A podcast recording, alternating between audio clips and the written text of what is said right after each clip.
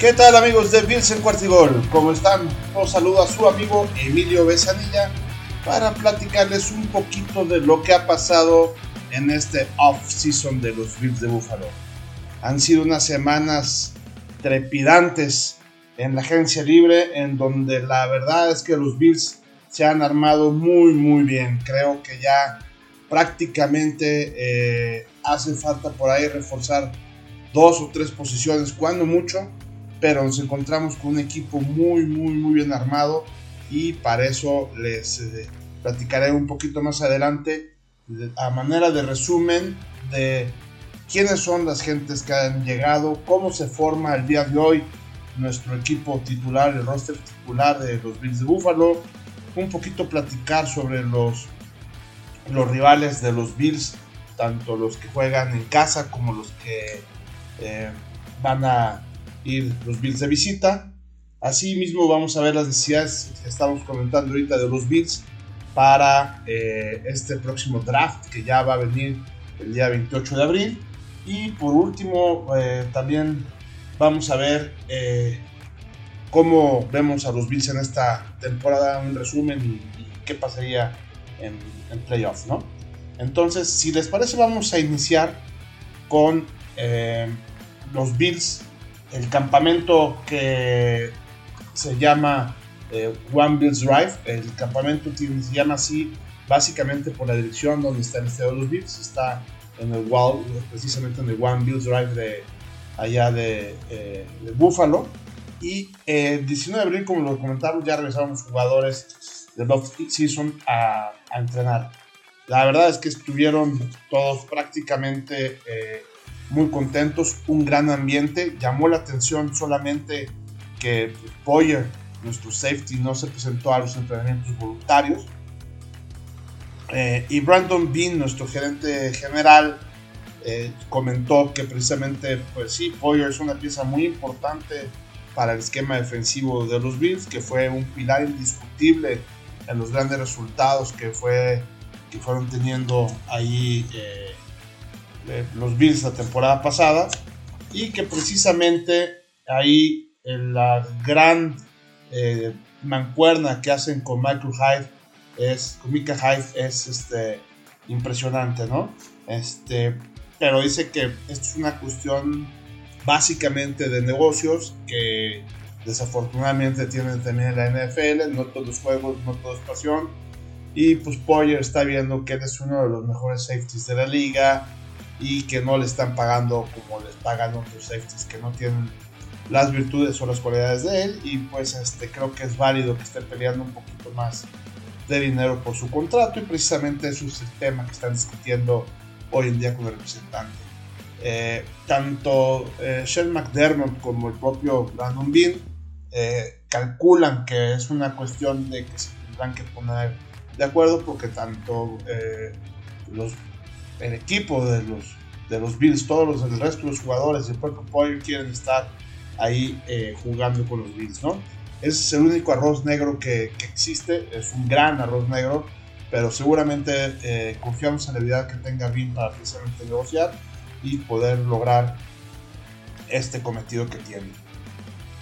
Por otra parte, Von Miller eh, estaba realmente feliz en el campamento, se veía contento, bromeando, Incluso decía que parte de lo que él quiere es ver a toda la Bills Mafia vuelta loca en el momento en que en la próxima temporada los Bills ganen el Super Bowl. Entonces, la verdad es que muy, muy contento. Todo lo demás. Vimos también ahí a un Ken Dorsey, nuestro nuevo eh, coordinador ofensivo. Eh, muy técnico y viendo ahí precisamente muy platicador con Josh Allen, viendo las jugadas no nada más de pase para eh, mandar eh, un juego mucho más equilibrado también esperamos eh, por corrida. creo que vamos a, mezclar un poquito más el juego por todo lo que ha comentado el propio este, Ken Dorsey y Sean McDermott. Entonces, este, vimos ahí los primeros entrenamientos ya con las jugadas mandadas por el propio Ken Dorsey. Entonces, este, eso es algo también muy positivo. Y le preguntaron a Josh Allen también que qué veía a él, que qué había hecho en este offseason, que qué tenía que mejorar, etc. Y Josh Allen comentó que precisamente lo que él tenía que mejorar era un poquito esa precisión en la parte de los pases para mandar los pases exactamente en el lugar donde deben de ir un poquito más adelantados para que el jugador no se tenga que regresar, el receptor no se tenga que regresar por el pase, sino que siga corriendo y después de la captura de la, de la pelota tenga un poquito más de yardas, ¿no? Entonces, de esta manera eh, puedan eh, eh, avanzar mucho más yardas de las yardas que hicieron la temporada pasada, ¿no? Eso es por el lado del campamento. hoy estamos grabando día 21 de abril y precisamente el día de hoy David, David Queensberry, el offensive tackle de ahí del que era de los Titans de Tennessee, fue adquirido el día de hoy por los Bills de Buffalo. Todavía no se conocen eh, los detalles de la transacción, pero bueno, sin duda llega un nuevo eh, guardia eh, ofensivo a poder darle un poquito más de protección a Josh Allen. Y más que darle más protección, la verdad es que aquí Queensberry no es el mejor del mundo en dando protecciones, fue el que más permitió capturas el año pasado, precisamente en la línea ofensiva de Tennessee, con 11 capturas eh, eh, al coreback, pero es uno de los mejores precisamente en toda la liga, quedó en segundo lugar en cuanto a abrir huecos para que pueda pasar el corredor. Eso muestra también un poquito la visión de los Bills que van a tratar de ir un poquito más por carrera, lo que ya habíamos comentado, para precisamente eh, rotar a Kingsbury para el momento en que se necesita abrir un hueco para que vaya a pasar ahí el corredor es cuando lo van a alinear, ¿no? Cuando se trate de ir por pases, seguramente Kingsbury estará en la banca, porque pues este no trae para nada un récord positivo acá con, con los Bills de con los Titanes de Tennessee, ¿no? Entonces, ¿quiénes son los que llegaron? A ver, amigos, Vamos a empezar por, por la posición, vamos a irnos primero con los ofensivos, eh, no necesariamente por el orden cronológico, sino más bien eh, por posiciones, que creo que es mucho más claro de esa manera para ver cómo eh, fueron, de hecho, cubriendo las posiciones que hacían falta. vemos, primero llegó el coreback suplente de Josh Allen, que es Case Keenum. La verdad es que es un muy buen segundo coreback estuvo como coreback titular en algunos otros equipos, principalmente en Minnesota, creo que hizo un mejor trabajo con los vikingos, entonces eh, creo que tenemos un muy buen segundo coreback, esperemos no, que no lo logremos necesitar, porque la verdad es que sí, gran parte de nuestra ofensiva se basa en Josh Allen. Eh, también llegó un corredor, Duke Johnson, la verdad es que es nuestro tercer corredor, yo no creo que sea la mejor contratación, pero bueno, Además de Devin Singletary de Zach Moss, llegó Duke Johnson. Eh, de wide receiver tuvimos una buena contratación de Jameson Crowder.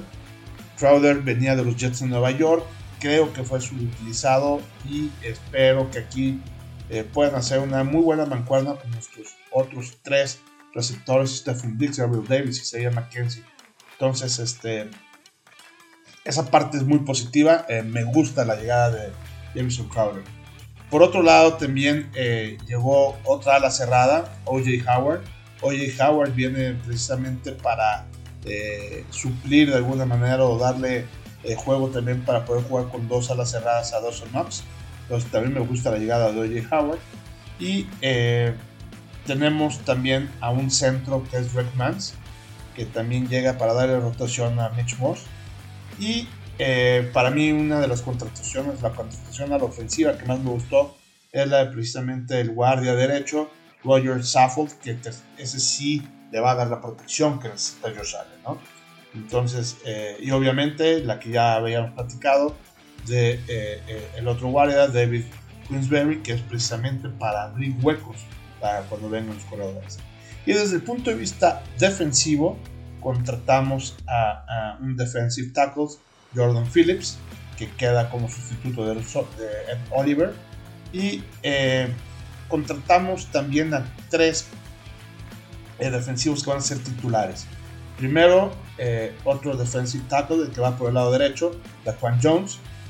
y también a un defensive edge que es este eh, Zach Lawson, muy bueno también. Este, creo que ahí va a ser la combinación con Boggy Basham para precisamente estar eh, en, esa zona eh, por fuera.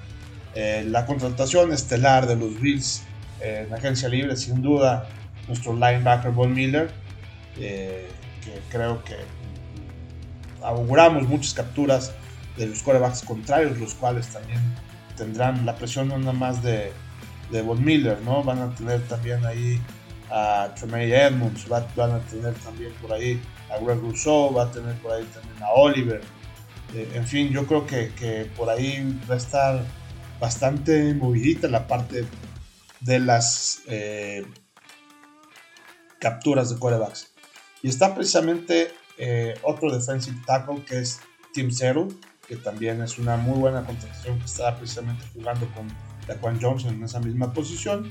Y por último, Markel Lee, que también está como un tercer linebacker que puede entrar este, para precisamente apoyar esas labores que estábamos comentando de, tanto Tremaine Edmonds como de Von eh, vamos a platicar un poquito ya con estas personas que acabamos de mencionar que se integraron a los Bills, cómo queda el roster original, el roster titular, llamémoslo así, ¿no? Eh, jugando como normalmente juegan los Bills, juegan con el quarterback Josh Allen, con el corredor Devin Singletary, con tres wide receivers, Stephon Diggs, Gabriel Davis y Jameson Crowder. Jugarán con el ala cerrado Dawson Knox. Y este, si llegan a utilizar un tercer quarterback, será un tercer receptor, será sin duda Isaiah McKenzie eh, jugará con eh, una línea eh, de ahí del, la línea ofensiva de 5, empezando con Dion Dawkins, con Ryan Bates, con Mitch Morse, con la contratación de Roy Saffold, como ya lo habíamos dicho, y por el lado derecho con Spencer Brown. Entonces, esa es la línea ofensiva que, que tienen este, los Bills. Desde el punto de vista de la defensiva, recordemos que los Bills juegan con una base 4-3 este, eh, eh, ahí en la parte defensiva. Está eh, precisamente como defensive end Greg Rousseau, como defensive tackle Ed Oliver, como defensive tackle del lado derecho Juan Jones, el defensive end del lado derecho Shaq Lawson, el linebacker Matt, este, Matt Milano, el, otro linebacker Jermaine Edmonds y Bob Miller. Y eh, por último, como cornerbacks, eh, esperemos, vamos a ver qué va a pasar con eh, Davis White, que acuérdense que está lesionado, viene una lesión importante. Le preguntaron también el día de ayer, precisamente en el entrenamiento a Manderman, que qué pasaba con, con él. Le dijo, mira, esa es una decisión que todos los días estaremos evaluando, día con día, semana con semana, mes con mes. No vamos a precipitar absolutamente nada y cuando tenga que estar listo, estará listo. Entonces, no sabemos si alcanzará a estar listo precisamente para el principio de la temporada, pero finalmente él es nuestro corner titular. El corner por el lado derecho será Sierra Neal y los dos safeties, eh, tanto Jordan Poyer como Mika Hyde, que eh, si es que se llega a arreglar también Poyer con los Bills, que eh, estamos seguros que sí, ¿no? esperamos que sí. El pateador de despeje es este Matt Hack y el kicker de los puntos extras es Tyler Bass. Los regresadores de patada pues pueden ser tanto Isaiah McKenzie como Luis Ferguson eh, o Mark Stevenson que también lo, lo ha estado haciendo de manera correcta. Dependiendo de qué lado llegue la pelota pues estarán este, ellos regresando el balón, ¿no? Evidentemente a quien hay que poner la atención de estos este, jugadores, yo creo que este año va a ser el año de Gabriel Davis. Eh, este, yo espero un Stephon Dix que tenga un rendimiento muy similar al del año pasado. Y acuérdense que uno de los trabajos importantes que hizo Dix el año pasado no necesariamente fue el tener muchas yardas como receptor sino uno de sus trabajos más importantes fue jalar dobles coberturas para precisamente que otros receptores, en este caso del año pasado, tanto Sanders como Beasley, como el propio Davis, o también Mackenzie, eh, lo, pudimos ver, estuvieron mucho más libres con oportunidades para recibir sus valores. ¿no? Entonces, ojo, no nada más Dix hay que calificarlo con cuántas yardas tuvo, ya eh, hay que calificarlo también con cuánta marca jala. Y eh, pues junto con estos grandes receptores como Trey Hill o Davante Adams, pues Dix fue otro receptor que tuvo un contrato de, tres dígitos ¿no? en cuanto a los millones de dólares. Entonces, pues es algo que evidentemente con los defensivos de los equipos con los que vamos a jugar lo saben y pues es algo que hay que tenerle, eh, o sea que hay que verlo y por eso yo creo que va a despegar mucho David Davis. Eh, sin duda Knox también va a tener ahí la competencia de Howard, pero Knox es alguien que va a estar ahí y eh, evidentemente Miller, ¿no? Von Miller no va a ser alguien, ninguna sorpresa, Von Miller va por todo, tiene una gran motivación, le va a dar esa rudeza que tanto ha, se ha quejado McDermott que le hace falta la defensiva, le va a dar ese coraje, le va a dar ese aspecto salvaje, duro a, nuestra defensiva. Y pues vamos a, vamos a esperar también muchos más corridas de Singletary. La verdad es que Singletary no es tan mal corredor, lo que pasa es que no le dan balones. Si se fijan, el año pasado las yardas por acarreo que tuvo, tuvieron muy, muy buenas tuvo mejores yardas por acarreo que los jugadores buenos, los jugadores elite, los jugadores elite. El tema es que a los jugadores elite le pasan el balón muchas jugadas durante un partido y a eh, precisamente a Singletary, pues al motor no le pasan grandes balones, ¿no?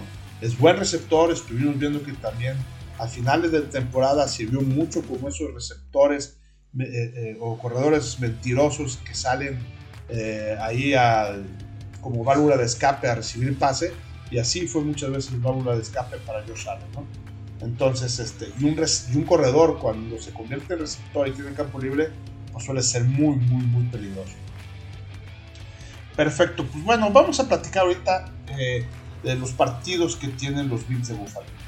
El día 12 de mayo ya anunció la NFL que sale el calendario eh, de cuándo, qué día van a jugar cada uno de los equipos eh, los partidos, pero pues al día de hoy ya sabemos contra quién van a jugar los Bills. Los Bills van a jugar de locales contra los Packers, contra los Vikings, contra los Steelers, contra los Browns, los Titans, los Patriots, los Dolphins y los Jets. Y van a jugar como visitantes contra los Ravens, contra los Bengals en un partido muy muy duro, contra los Bears, contra los Lions, contra los Chiefs, en otro partido que también por tercer año consecutivo vamos a visitar los Chiefs allá precisamente a Kansas City.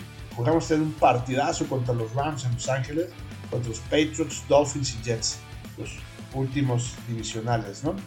Entonces, eh, partidos interesantes de locales, pues, están los, Packers, los Browns y los Titans. Creo que esos tres eh, son muy, muy buenos partidos.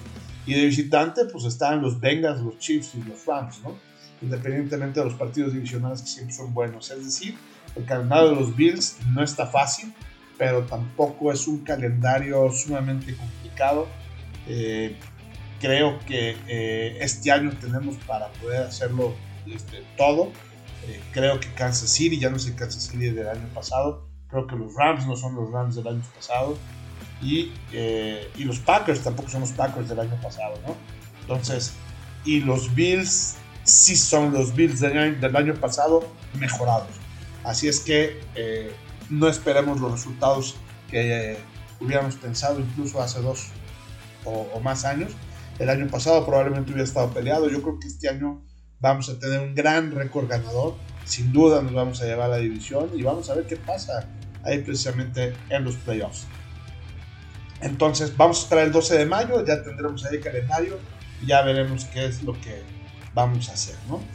Eh, lo siguiente que, quiero comentarles es qué va a pasar con el draft. El draft ya viene en, una semana más. Eh, vamos a hacer, por cierto, un mock draft, toda la familia de Cuartigol. Lo vamos a hacer en vivo, estén atentos a las redes sociales porque va a estar este, muy padre ahí el próximo martes 26 en la noche.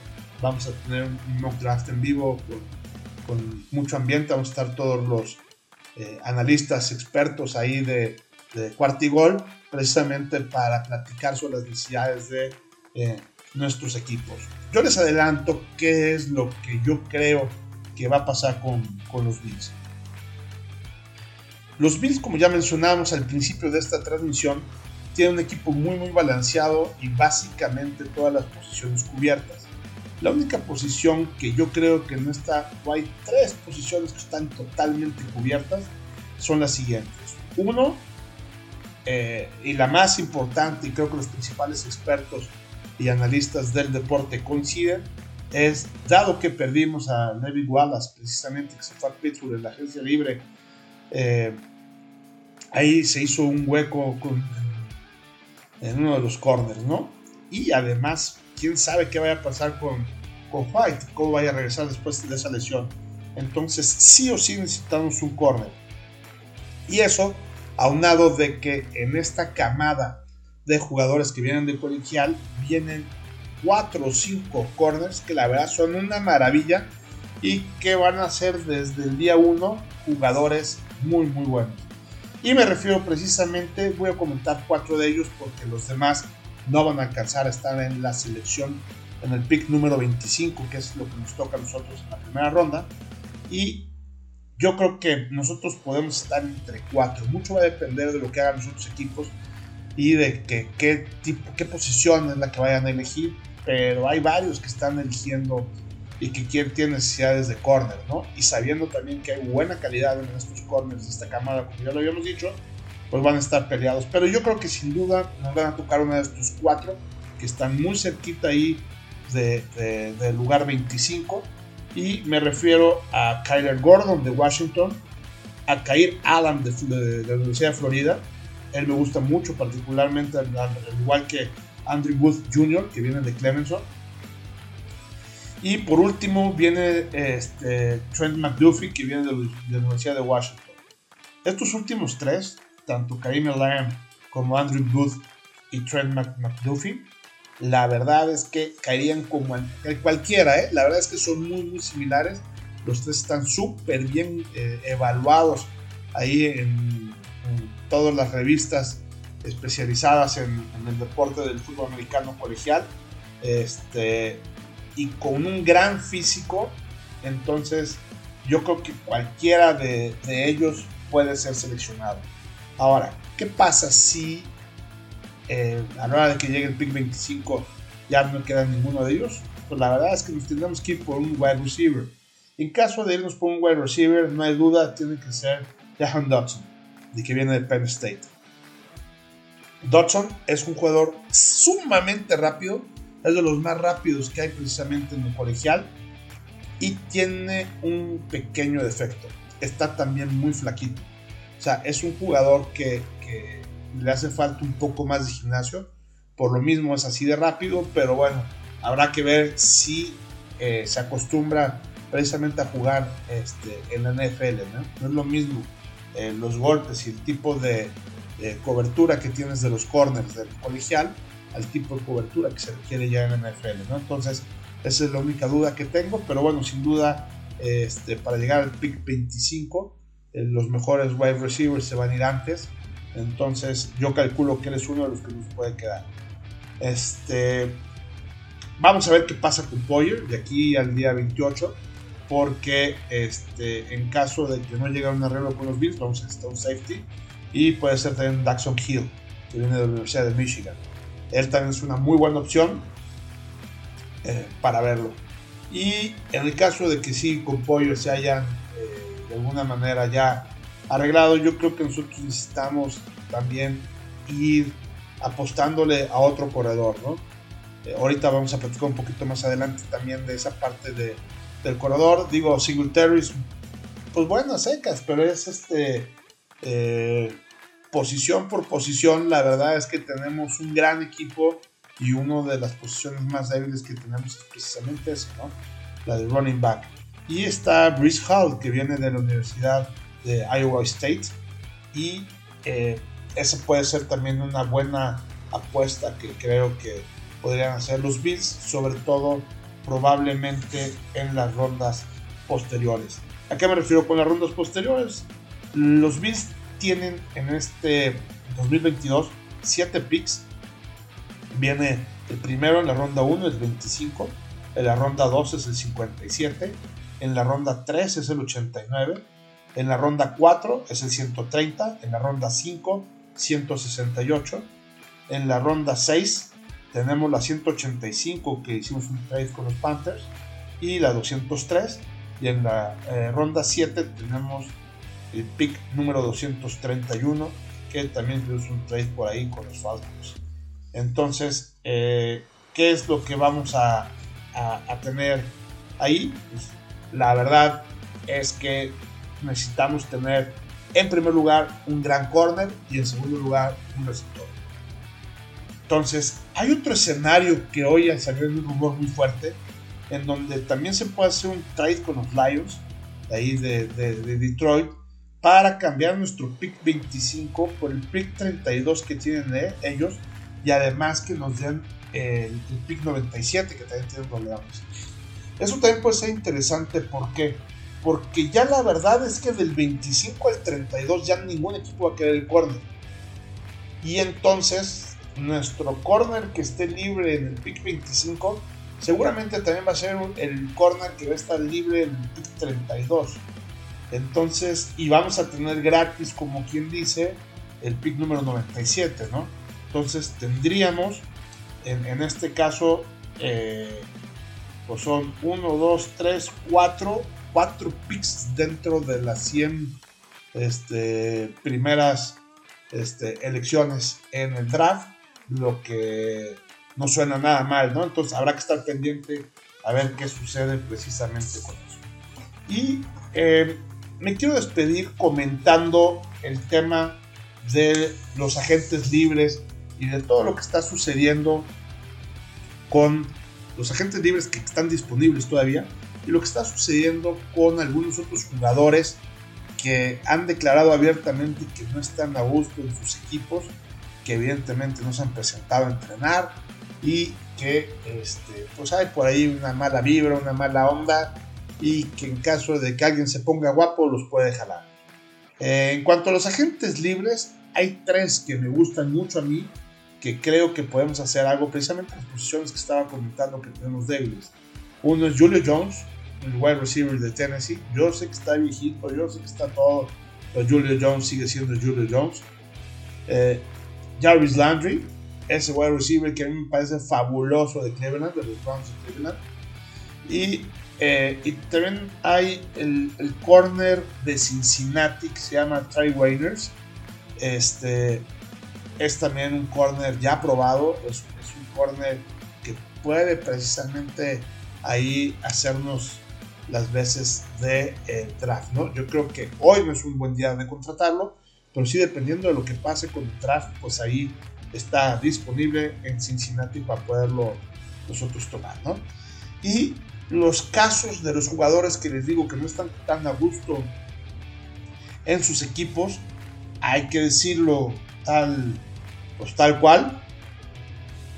Y, no me tachen de soñador porque este, la verdad es que no quiero decir con esto que estos jugadores eh, estarán con los Bills, ni mucho menos.